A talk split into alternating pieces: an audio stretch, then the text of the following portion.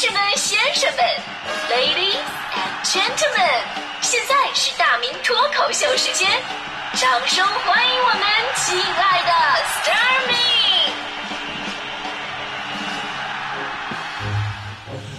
欢迎各位来到今天的大明脱口秀，我是大明。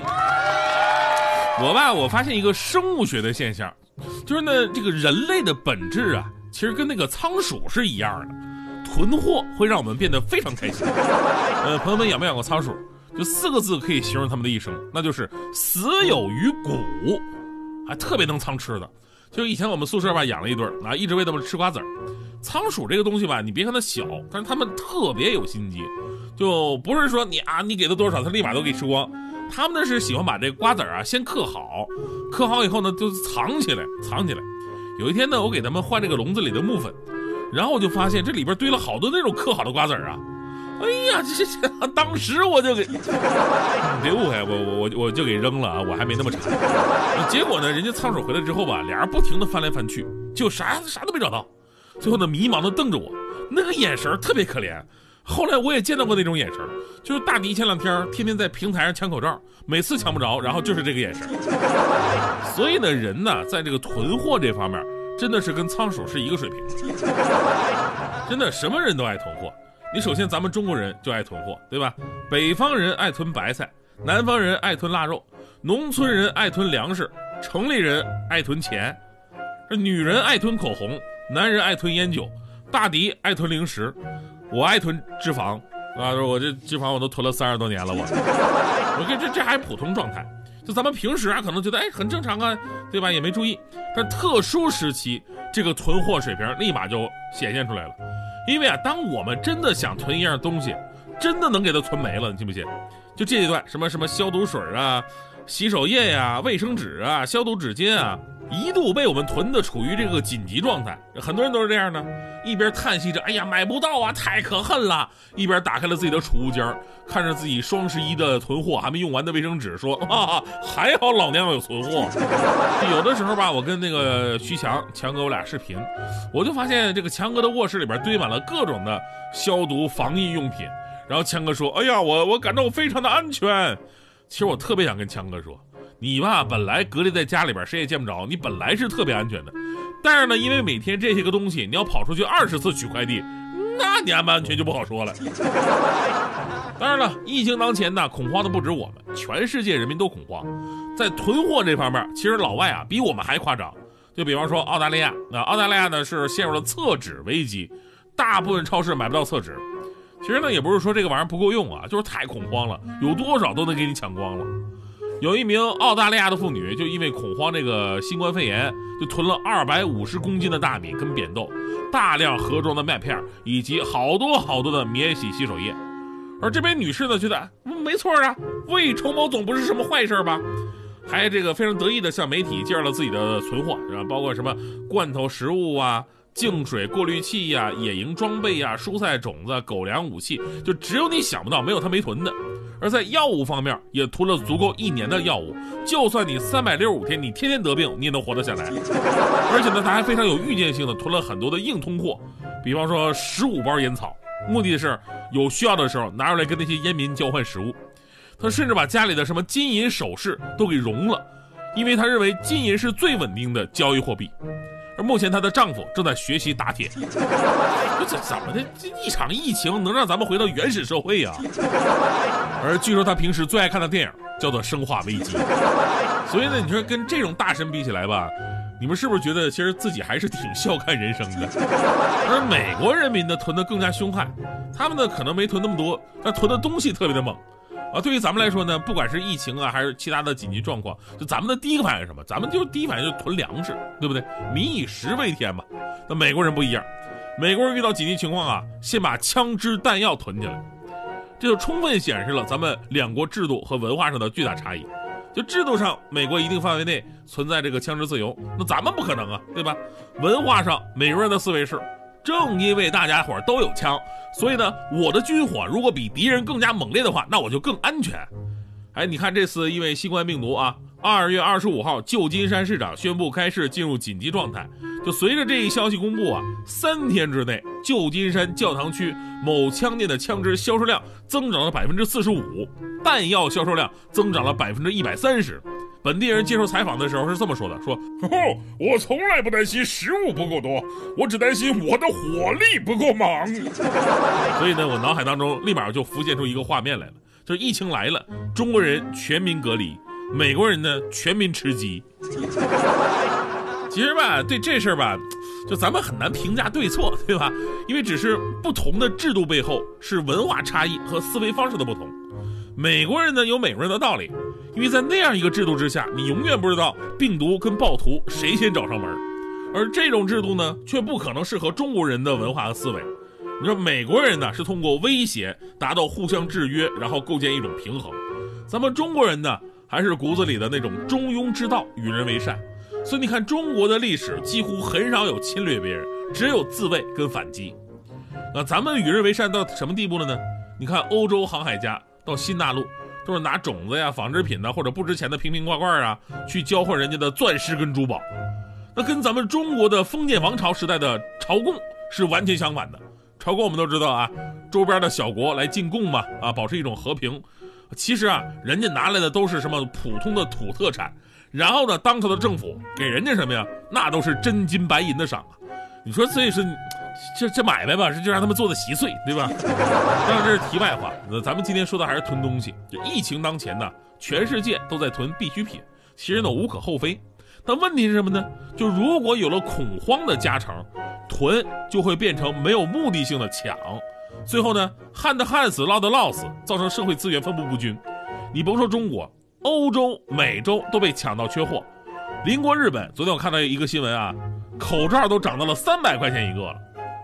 咱们就说这口罩吧，其实这个我说一句啊，呃，真的首先是咱们自己不长记性，因为口罩啊本身咱们平时用的就太多了，咱就不说有传染病，就是正常时期你家里要是没备着一些口罩，那都是你的大意，因为口罩我们太熟悉了，有诗为证啊，小时候。口罩是我的小小恐惧，我在这头，护士的针在那头。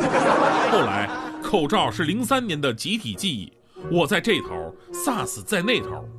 再后来，口罩是路人的防霾武器，我在这头啊，却看不清谁在那头，对吧？我们经历过需要口罩的环境跟时代，所以应该长点记性了，平时就备点在家里边。然后呢，就是理性看待。目前全世界乃至中国口罩确实缺货，咱们来看一组数字吧。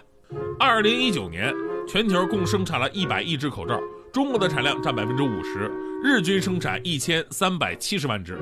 那疫情来了之后呢，中国已经算是竭尽全力了啊，已经是把口罩产量增加了三倍。眼下呢，每天生产是超过了五千三百万只，预计呢这个数字还会增加。那么在疫情之下，中国每天要消耗多少只口罩呢？简单算一算。如果就算三分之一到一半的人复工的话，呃，学生还要复学，那么就需要六到七亿的口罩，这也是每天的一个数字啊。就是结合咱们刚才说的每天五千多万的一个产量，这么一对比，确实有着一个巨大的缺口，这就是大国要承担的压力之一。你看人家法国总理，人家能特别自豪的说，呃，我要订购了两亿只口罩啊。他他说这个话的时候吧，他那种自豪感，就是几乎我解决了全法国人民的一个口罩问题。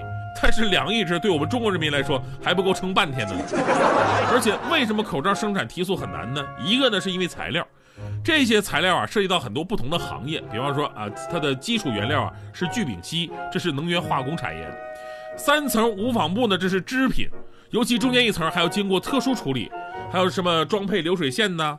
要解析消毒七到十四天呢，还有物流啊、销售啊，所以呢，一个口罩的制作到完成到拿到我们的手里边。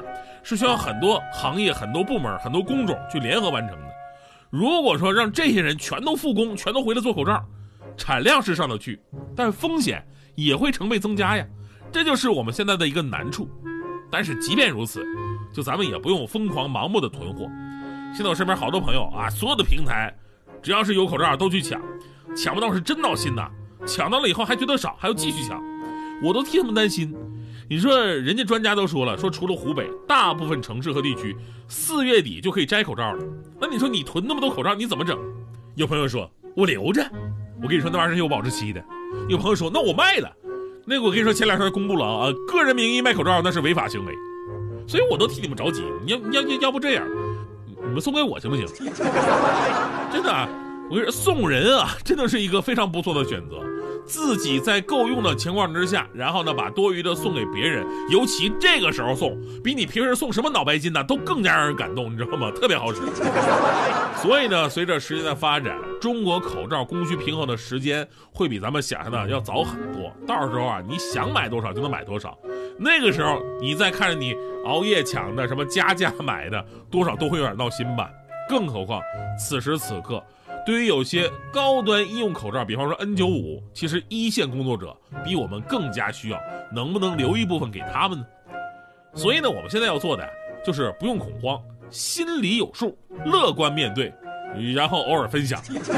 最后呢，其实我一直想跟做口罩的朋友们说说一个问题，反映一个事儿啊，就是咱们等这次疫情过去之后，能不能好好研究一下关于这个口罩的尺寸问题？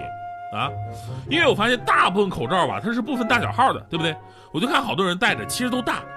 本来口罩口罩嘛，挡住鼻子嘴这两个器官就可以了，啊，但大部分人戴上以后呢，整个下半张脸都没了，那家伙跟忍者似的，那哪是口罩啊？你这不应该叫脸罩吗？所以说你拿出一半的材料做口罩就够了，啊，只有戴在我脸上，我才觉得那才叫口罩，我就能挡住个嘴。我脸蛋子都在外边露着，绳都紧绷着，勒折了好几根了。我每天摘口罩，我脸上就多出四道法令纹。所以你们看看，这以后能不能照一下我们这些脸大的？从前有个男孩，天生长着一张大脸，有时让人可怜，有时又变成尬。电视的不多不少，肉却全部记在脸上。不是富二代，却有个富二代的面相。同桌热心关怀，说他可以去打三针。看过他的朋友都会叫他皮套先生，他也从不对抗，从不否认，从不表现气愤，好像一切理所当然，那是上帝给的馈赠。他也像个普通男孩，有时爱有时恨，憨厚的样子，有时聪明有时笨。他知道自己弱点，所以从来不敢表现。虽然他也知道重要的是心，不是表面。大大的脑袋，神经大大的响。大大的麻烦，一路大大的闯。大大的忧郁总是等到人群散场，他用力画着天使，幻想自己长出翅膀。大大的衣服，走路大大的晃。大大的嗓门，嘴巴大大的唱。大大的脸盘，藏着小小的梦想。他希望他的心也像面子一样宽广。小时候，大人捏着脸蛋说这小孩太乖了。长大无意听到女孩说他像个怪胎，于是他也眉头一皱，脖子一歪，回想着从小捏的太多，会不会是问题所在？对着镜子发呆，男孩总是感到颓废，看着一个。种子感觉顶了一个雷，所以他最怕理发师傅与他刘海拿起剪刀在网上搜出视频学做每日瘦脸操。男孩也曾试过追求一段美丽爱情，女孩委婉拒绝，因为嫌他五官太平，他只好收回礼物，做回学生专心读书。翻开课本，发现有人把他画成罪恶屠夫。男孩上午听课打着瞌睡，有点头痛，因为昨晚睡眠质量太差，做了噩梦。梦里他正坐在楼下理发店里理发，一盘鸡菜盖在他的脸上，把他变成披萨。大大的脑袋是曾经大大的想，大大的麻烦一怒大大的闯，大大的忧郁总是等到人群散场。他用力画着天使，幻想自己长出翅膀。大大的衣服，走路大大的晃，大大的嗓门，嘴巴大大的唱，大大的脸盘，藏着小小的梦想。他希望他的心也像面子一样宽广。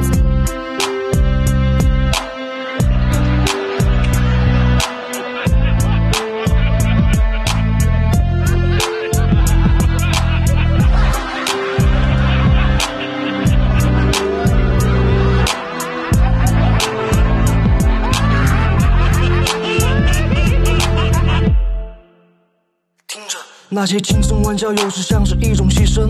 大大咧咧背后，偷偷看过心理医生。他明白，当然背后都藏着一种酸楚。疤痕盖着伤口，和平悄悄酝酿战争。总在最寒冷的时候，才能感觉自己温度。又在高潮过后，看到自己被压抑的灵魂。从自信走到自信，从自闭走到自嗨。打过不少败仗，也还是自己的统帅。真该感谢这张大脸，陪着男孩一起哭笑，一起冒险。统帅没有千军万马，也没有盾牌，实力教会他用血肉之躯挡住子弹，无需苦难，伤口越来越牢固，嘴角慢慢回到了向上的弧度，背负重重期待，活在这轻轻的年代，他告诉自己有块面筋，那是最伟大的存在。那是最伟大的。大大的脑袋一路大大的响，大大的麻烦一怒大大的闯，大大的忧郁总是等到人群散场。他用力画着天使，幻想自己长出翅膀。大大的衣服走路大大的晃，大大的嗓门嘴巴大大的唱，大大的脸盘藏着小小的梦想。他希望他的心也像面子一样宽广。大大的脑袋神经大大的想，大大的麻烦一怒大大的闯，大大的忧郁总是等到人群散场。他用力画着天使，幻想自己长出翅膀。大大的衣服走路大大的晃，大大的嗓门嘴巴大大的唱，大大的脸盘藏着小小的梦想。他希望他的心也像面子一样。